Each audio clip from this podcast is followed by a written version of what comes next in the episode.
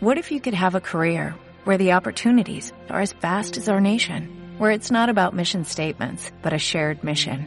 At U.S. Customs and Border Protection, we go beyond to protect more than borders, from ship to shore, air to ground, cities to local communities. CBP agents and officers are keeping people safe. Join U.S. Customs and Border Protection and go beyond for something far greater than yourself. Learn more at cbp.gov/careers.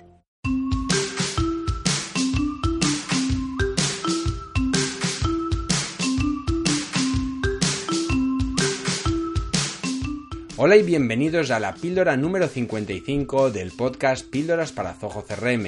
En el pod, este podcast sabéis que hablamos sobre los secretos, funcionalidades, aplicaciones de Zoho CRM y todo el ecosistema de Zoho que lo complementa. El objetivo, pues implantar en tu empresa una estrategia centrada en el cliente. Sí, habéis oído bien, píldora 55, no episodio 55. Bueno, es un juego de bueno es una manera de darle una nueva nomenclatura a este a estos episodios puesto que es algo que quería haber hecho desde el principio pero bueno lo dejé a un lado y finalmente he decidido tomarlo y en, bueno ponerlo en, marcha ¿por qué? pues porque evidentemente un poco por hacer honor al concepto o a la idea con la que concebí el, nombre del, podcast píldoras para Zoho CRM en donde cada podcast cada episodio de este podcast es una píldora entre comillas por decirlo así de sabiduría una píldora en la cual quiero transmitirte eh, pues mis conocimientos y ayudarte a que bueno pues a que des un pasito más en la eh, en bueno, en la implantación de las diferentes herramientas que Zoho CRM tiene y como sabéis otras herramientas que en algunas ocasiones de Zoho también vamos eh, comentando.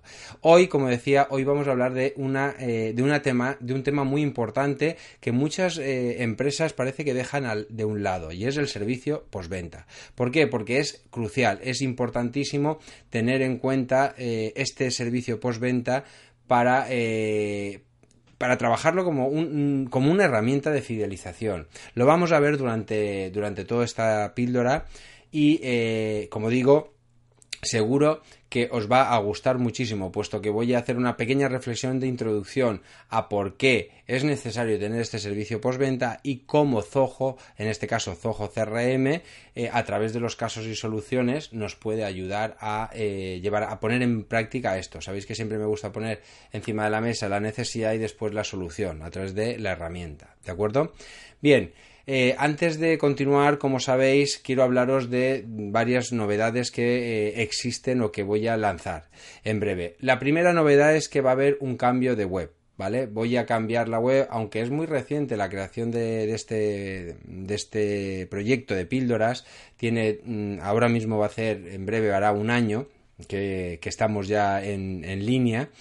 Y bueno, pues eh, he querido darle un cambio que todavía no está lanzado, os avisaré o lo veréis, aquellos que, que, consultéis los artículos que semanalmente publico, bueno, con cierta frecuencia, a veces no, tengo que decir que a veces no es semanal, ¿vale? Pero los eh, artículos que voy publicando en el, en el blog ¿de acuerdo? O aquellos que vais entrando, que sois suscriptores, vais a la web. Bueno, pues deciros que voy a crear un nuevo, voy a hacer un nuevo restyling donde voy a darle un poquito más de presencia, un poquito más, espero que más, eh, bueno, más cercana, más eh, visual y con muchísimas novedades a nivel de eh, suscriptores, como estoy creando una intranet donde vais a tener todo más organizado, más accesible, donde incluso estoy planteando crear incluso algún foro interno, ¿vale? Para mejorar la comunicación, mejorar el tema de soporte puesto que voy a crear eh, tres planes de membresía, ¿de acuerdo?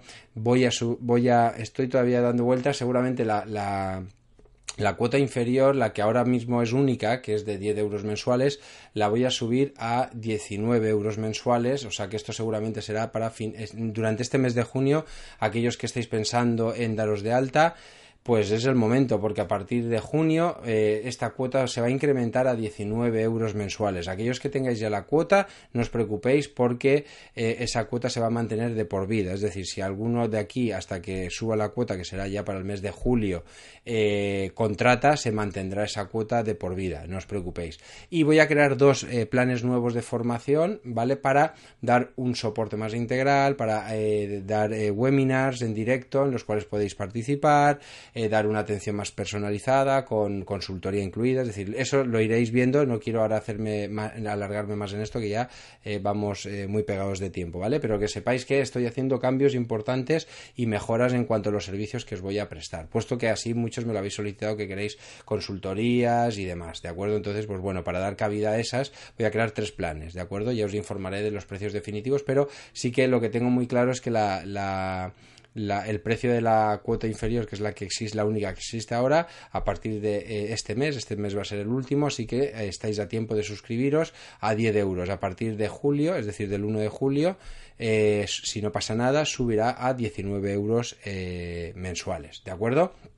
Así que animo y estáis, esta, es la, esta es vuestra oportunidad de eh, conseguir este, este precio de lanzamiento que he, mantenido durante un año pues para dar a conocer el, proyecto. ¿De acuerdo?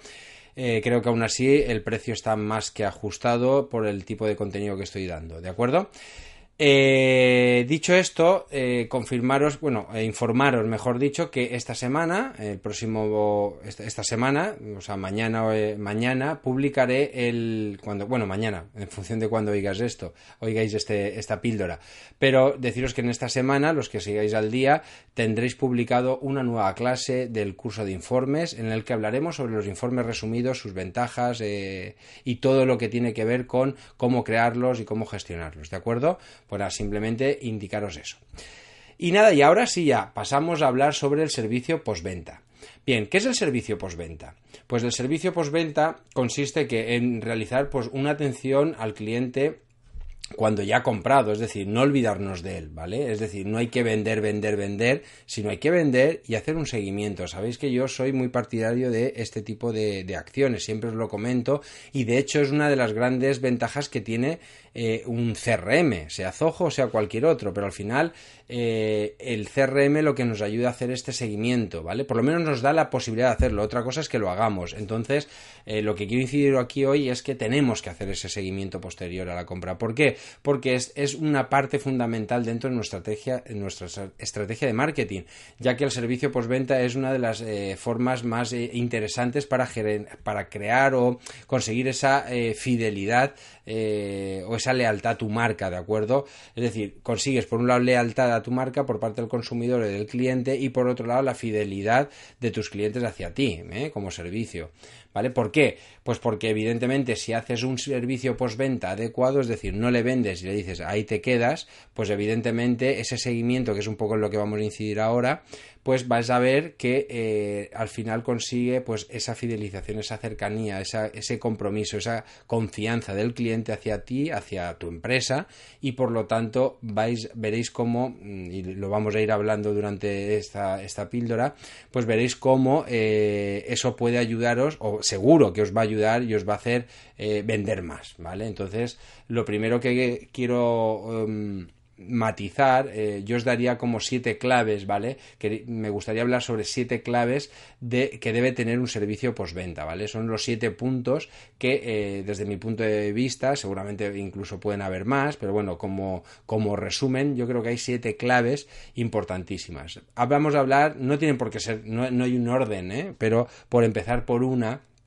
una manera de dar un buen servicio postventa, ¿vale? Que no, no, no, quiero que se, no quiero que confundamos el servicio postventa con el servicio de atención al cliente. Ah, y ahora eh, matizaremos esto, ¿vale? El servicio postventa es esa relación con nuestros clientes después de haberles vendido. ¿De acuerdo? ¿Y en qué niveles, en qué eh, formato se puede dar esta, este servicio postventa? Pues bien, un servicio, como digo, postventa debería, por una parte, eh, mm, afianzarse a través de la promoción. ¿Qué es esto de la promoción? Pues es realizar pues, esos descuentos especiales eh, o beneficios especiales para aquellos clientes que ya nos han comprado una vez, por fidelización, pues todo eso que no hacen muchas veces las compañías de, teléfono, ¿vale? Las, las grandes compañías eh, de telefonía que eh, siempre promocionan a nuevos clientes, ¿no? Dicen, bueno, pues si te das de alta conmigo te doy esto, esto y esto ya, pero yo estoy contigo y a mí no me lo das. No, de ti me olvido. Esto también falla muchas veces las las entidades bancarias, ¿vale? Hacen promociones muy potentes, muy fuertes para, para captación de nuevos clientes, pero no para los clientes, ¿vale? Un servicio, por ejemplo, que ofrecen algunas entidades financieras es el, el, tema de los puntos, ¿vale? Que a través de seguir haciendo gestiones, pues te dan puntos y esos puntos los transformas en regalos, tarjetas de fidelización. Todo este tipo, todo este tipo de acciones comerciales son entrarían dentro de la promoción. O sea que desde ahí puedes darte un par de vueltas para ver qué consigues hacer o qué puedes hacer para mejorar esa promoción, ¿vale? Es una manera de gratificar al cliente. Una comunicación personalizada. Esto sabéis que lo he dicho muchísimas veces. Lo he dicho hasta la saciedad.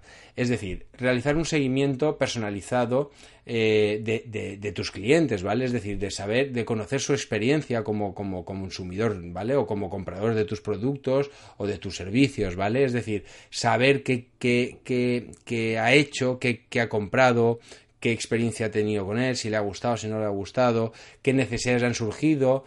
Toda esta comunicación personalizada que se puede hacer de manera directa o a través de ese famoso lead nurturing, es decir, de dar, seguir dándole información, aunque esto es más de una fase previa a la compra, pero también puede ser eh, postventa, ¿de acuerdo? Es seguir informándole sobre eh, productos relacionados, ¿vale? Y eso es una manera de generar más ventas, ¿vale? Es algo parecido bueno, eh, a lo que hace Amazon, ¿vale? De darte eh, productos relacionados con lo que has comprado, etcétera. Aunque esto también eh, lo vamos a ver en otro de los puntos que a continuación veremos, ¿vale? Pero esa comunicación personalizada me refiero a eso, a esa comunicación de tú a tú, ¿no? Ese marketing que he dicho en alguna ocasión de marketing uno a uno, ¿vale? Por otro lado, la seguridad. Esto es importantísimo también. El tema de la seguridad, las garantías de servicio y garantías de servicio pues como pueden ser devoluciones, si es un producto físico, eh, pues bueno, este tipo de cosas de ofrecer una garantía fiable, una garantía que, que bueno, que, que, transmita confianza a aquel cliente que os está comprando vuestro producto. Por ejemplo, en el caso de, en el caso mío de píldoras, pues por ejemplo, la garantía cuál es? Pues la garantía, es, bueno, más que garantía aquí eh, es que por ejemplo no hay eh, tienes la seguridad en qué sentido, en que no hay una permanencia, tú te, te, das de alta, si no te gusta te das de baja y punto, ¿vale? Eh, por ejemplo, si hiciese cursos, que es una de las cosas que estoy planteando, de hacer un paquete de un curso completo, de hecho estoy dándole vueltas a un proyecto que es hacer un curso específico para, para formar al personal comercial o al personal interno de una empresa, que sería un paquete que tú puedes dar a, un, a tu empleado y lo va a realizar y, vas y voy a poder darte eh, seguridad de que lo ha hecho todo, pues bueno, eso, eso eh, va a tener un, por ejemplo, va a tener un precio no como el de la membresía, sino que tú vas a poder comprar ese producto. Pues por ejemplo, un, tema de garantía sería si no estás contento, pues te devuelvo el dinero, ¿vale? Si al cabo de X días de, estar con él no te gusta, pues te devuelvo el dinero, ¿vale? Eso sería un concepto de garantía de seguridad, ¿vale? Por otro lado, el tiempo. El tiempo también es un factor importante en esto del servicio postventa. ¿Por qué? Pues porque la comunicación después de la venta debe ser, eh, debe estar muy, muy adecuado, muy, sí, muy adaptado al producto, a la experiencia de compra del cliente, al tipo de cliente incluso, y, alguna, algún otro más. ¿Por qué? Algún otro parámetro más. ¿Por qué? Porque evidentemente no es lo mismo ¿cómo deciros? Vender un producto, vender un bolígrafo que vender una, una implantación, por ejemplo, de un CRM. Evidentemente, eh, la satisfacción. Una, una, vez has vendido un producto físico, por ejemplo, sea un bolígrafo, una impresora, un ordenador, un móvil, pues tú le puedes enviar una comunicación para decirle, oye, ¿te ha gustado una encuesta, por ejemplo? ¿Te ha gustado el producto? Sí, no, puede ser al día siguiente o a los tres días. Mientras que una implantación o un desarrollo de un proyecto mucho más grande, evidentemente los tiempos a lo mejor se pueden alargar. Pero bueno, al final lo que quiero decir es que hay que adecuar esa comunicación en tiempo y forma en función de, como digo, de ese producto, de ese tipo de cliente incluso, ¿vale? A veces hay que modificarlo, pero todo esto formaría parte de esa estrategia de servicio postventa. Agregar valor, esto es lo que os decía que estaba también un poco relacionado con el tema de la comunicación personalizada. ¿En qué sentido? Pues que es importante es, eh, eh, agregar valor al cliente. ¿En qué sentido? Pues en enviarle información pues eh, del producto que le has vendido, es decir, enviarle más información que mejore el uso, es decir, si le has vendido un producto, no sé qué te voy a decir, a ver, eh, un, tablet, ¿vale? Un iPad, pues enviarle información sobre nuevos gadgets que pueden mejorar eh, su funcionalidad, incluso accesorios complementarios con la intención de seguir vendiéndole más cosas, pero no, que no, que no quede como que le quieres vender un gadget, sino, oye, pues mira, si sales a correr, que sepas que en bicicleta, bueno, un, iPad por ejemplo, es quizá un elemento muy grande para el ejemplo que estoy poniendo, pero un teléfono, pues a lo mejor le puedes enviar información sobre que para hacer deporte hay, hay un aplicativo, ¿ves? Por ejemplo, para no que quede como que quieres vender más información, pues hay un aplicativo que se hace deporte, puede ayudarle a mejorar su rendimiento físico, etcétera, etcétera. Es información que no le estás vendiendo, pero sí que le estás dando valor añadido, le estás aportando valor y al final lo que está haciendo es decir, hombre, esta empresa está muy, muy pendiente de mí, de mis necesidades y me está aportando valor, me está dando información interesante sin querer venderme. Que después a lo mejor puedes más tarde en otro decirle, bueno, pues si sales a correr, te ha gustado esto, pues a lo mejor necesitas esta banda para eh, colocarte esto en, la, en el brazo, por ejemplo. ¿eh? Este tipo de cosas es importante, ¿vale? El agregar valor, seguir informando sobre productos que ha adquirido en, en, vuestra, en vuestro negocio, ¿vale? Si fuera tema de compra. ¿Cómo no? Aceptar sugerencias, ¿vale? Esto es importantísimo. Yo, de hecho, os pregunto mucho, ¿vale? Tengo que daros un tirón de oreja porque me contestáis bien poco, pero yo lo intento. Es decir, yo sé que todos vamos muy liados y al final es un tema que incluso me tengo que plantear. Ahí, hoy estaba, eh, bueno, hoy o ayer que escucho muchos podcasts, escucho por ejemplo a mucho a Borja, a Borja Girón y, a él también le, fíjate que él es una persona todavía más relevante que, que lo pueda ser yo porque tiene un nicho de mercado mucho más amplio, eh, es para, para, emprendedores y demás, eh, tiene además otros, otros podcasts en los que habla de marketing online y demás y él por ejemplo incluso está planteando una opción de comprar tiempo, es decir, eh, al final todos, y de hecho yo lo he comentado aquí también en el podcast en alguna ocasión, incluso estaba ofreciendo eh, media hora de consultoría gratuita a aquellos que me aportasen feedback, ¿de acuerdo? Es decir, eh, consúltame, dame feedback de qué te parece el podcast, qué te parece, por ejemplo, él ha planteado y yo voy a copiar la idea envíame un comentario en iTunes. Yo sé que cuesta un tiempo, un trabajo, te cuesta tu tiempo y, tu esfuerzo. Bueno, esfuerzo no mucho, pero tiempo sí. Entonces, si tú pones una valoración positiva, eh, una valoración en, en, en, Zoho, en Zoho de acuerdo, eh, perdón, en iTunes, pues lo que te voy a hacer es darte esa media hora de consultoría gratuita para que, eh, pues para que, bueno, por repercutirte ese tiempo que tú has gastado en mí, ¿vale? Entonces esto iría en esa idea de aportar sugerencias, ¿vale? Entonces, como decía, eh, esas sugerencias, es decir, yo lo que os comentaba, a través de las encuestas os pido feedback, qué os gusta, qué nos gusta, qué cursos pueden ser más interesantes.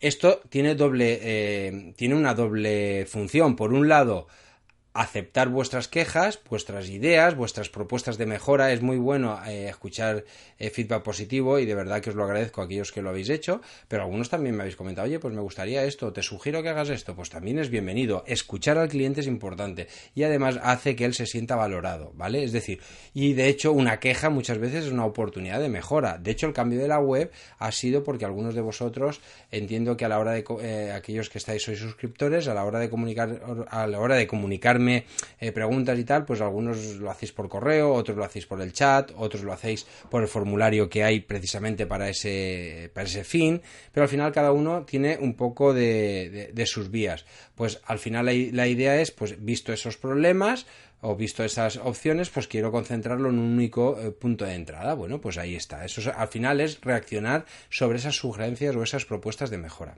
Y por último, lo que quería, el último punto es el tema del soporte. Ese soporte que puede ser un soporte técnico, un soporte de servicio de consultoría, pero al final es una atención eh, a ese usuario, ese cliente que eh, ha contratado, ha comprado tu producto o ha contratado tu servicio. Ese servicio postventa es importante. Y de hecho es lo que vamos a hablar ahora cuando hablo, cuando mm, quiero resaltar la importancia de un SAT. Un SAT son las siglas, el acrónimo de Servicio de Atención al Cliente. Lo comentaré como SAT, pero ya sabéis que me refiero a Servicio de Atención al Cliente. Bien, entonces, como para hacer una introducción, para eh, un poco decir eh, que toméis conciencia de lo importante que es esto del servicio de atención al cliente, porque muchas veces yo creo que es algo que tenemos claro, pero no terminamos de de implantarlo en nuestro ADN, ¿no? en nuestra forma, en nuestro procedimiento de trabajo. Por ejemplo, eh, mm, haciendo referencia a un informe de Accenture, de que es una encuesta que hizo sobre el pulso global del consumidor, en la cual lo que se valoraba era el impacto que tenía el SAT sobre, sobre esto, sobre los consumidores. Es decir, eh, hasta qué punto afecta una mejor atención al cliente, ¿vale? En sus decisiones de continuar o no con una empresa. Y revelaba que el 66% de los consumidores cambia a la competencia debido a que ese servicio de atención al cliente es malo, ¿vale? O pobre.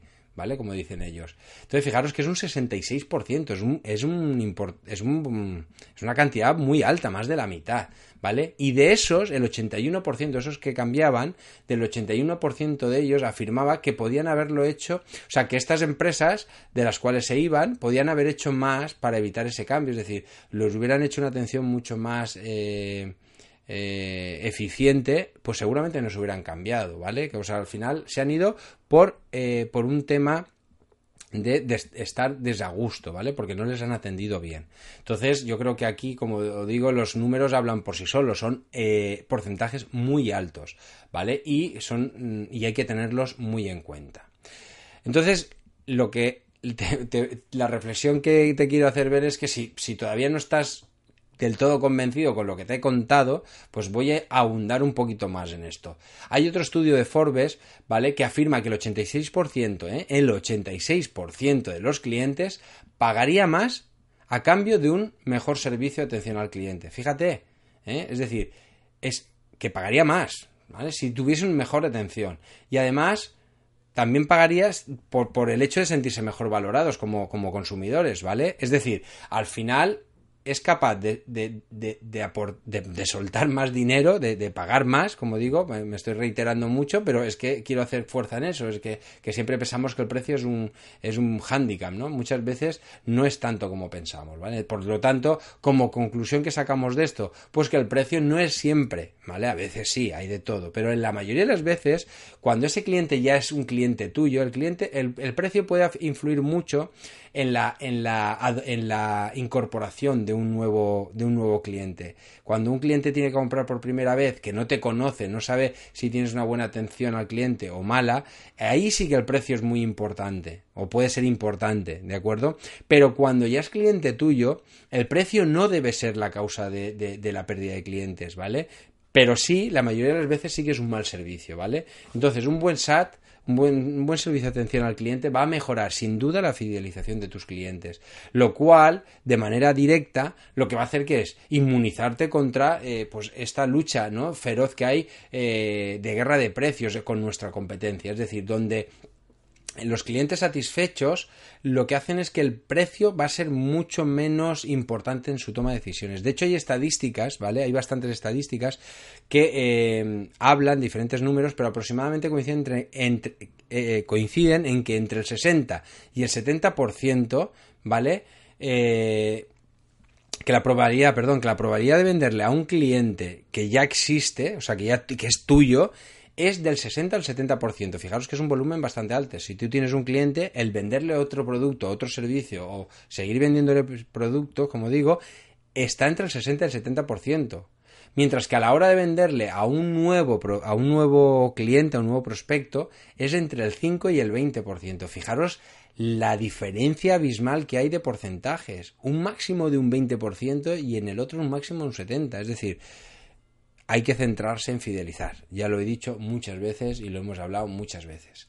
Entonces, ¿qué herramientas tenemos? ¿Qué herramientas tenemos para eh, poder, dentro ya hablando de Zoho, mm, ya entrando en Zoho, qué herramientas tenemos? Y voy a ser bastante, mm, quizá voy a tener que hacer una, un segundo podcast, ¿vale? Hablando, entrando en esta, eh, en esta temática, porque este ya se ha quedado muy, muy largo, ya estamos por los casi la media hora. Entonces, simplemente deciros que hay dos eh, herramientas para mejorar el SAT, ¿vale?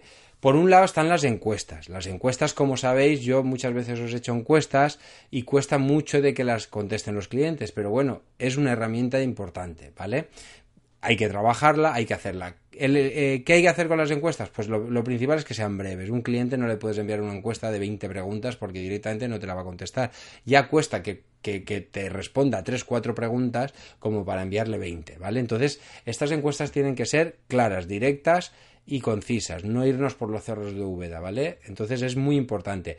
¿Qué herramienta tenemos en cuanto a Zoho para hacer esto? Zoho Survey. Es una de las herramientas que ya hemos comentado alguna vez y que seguramente tendremos que dedicar en algún momento un, eh, o un curso, si lo queréis, solo me lo tenéis que pedir, o incluso una píldora, un podcast, ¿vale? Una píldora de, dentro de este podcast. ¿De acuerdo? Entonces, Zoho Survey, como digo, eh, hay muchas en el mercado. Está Google Sheet, eh, Google Forms, hay, hay mil, ¿vale? Pero ¿por qué digo esta? Monkey Survey, hay muchas de la competencia de otras empresas que no son Zoho, pero esta, el utilizar Zoho Survey, si utilizas Zoho DRM, la gran ventaja es que se integra perfectamente y las encuestas, el resultado queda asociado a la ficha del, del cliente, del posible cliente. ¿De acuerdo? Y por último, eh, otra herramienta importante es la parte de eh, dentro de es la de soporte, como he dicho eh, en, la, a, media, bueno a medias de, a mitad de este dentro de esas siete claves de, de, lo que era el servicio postventa he hablado de soporte. Bien, pues esa herramienta esa herramienta dentro de Zoho DRM está embebida dentro del módulo de casos y soluciones. ¿De acuerdo?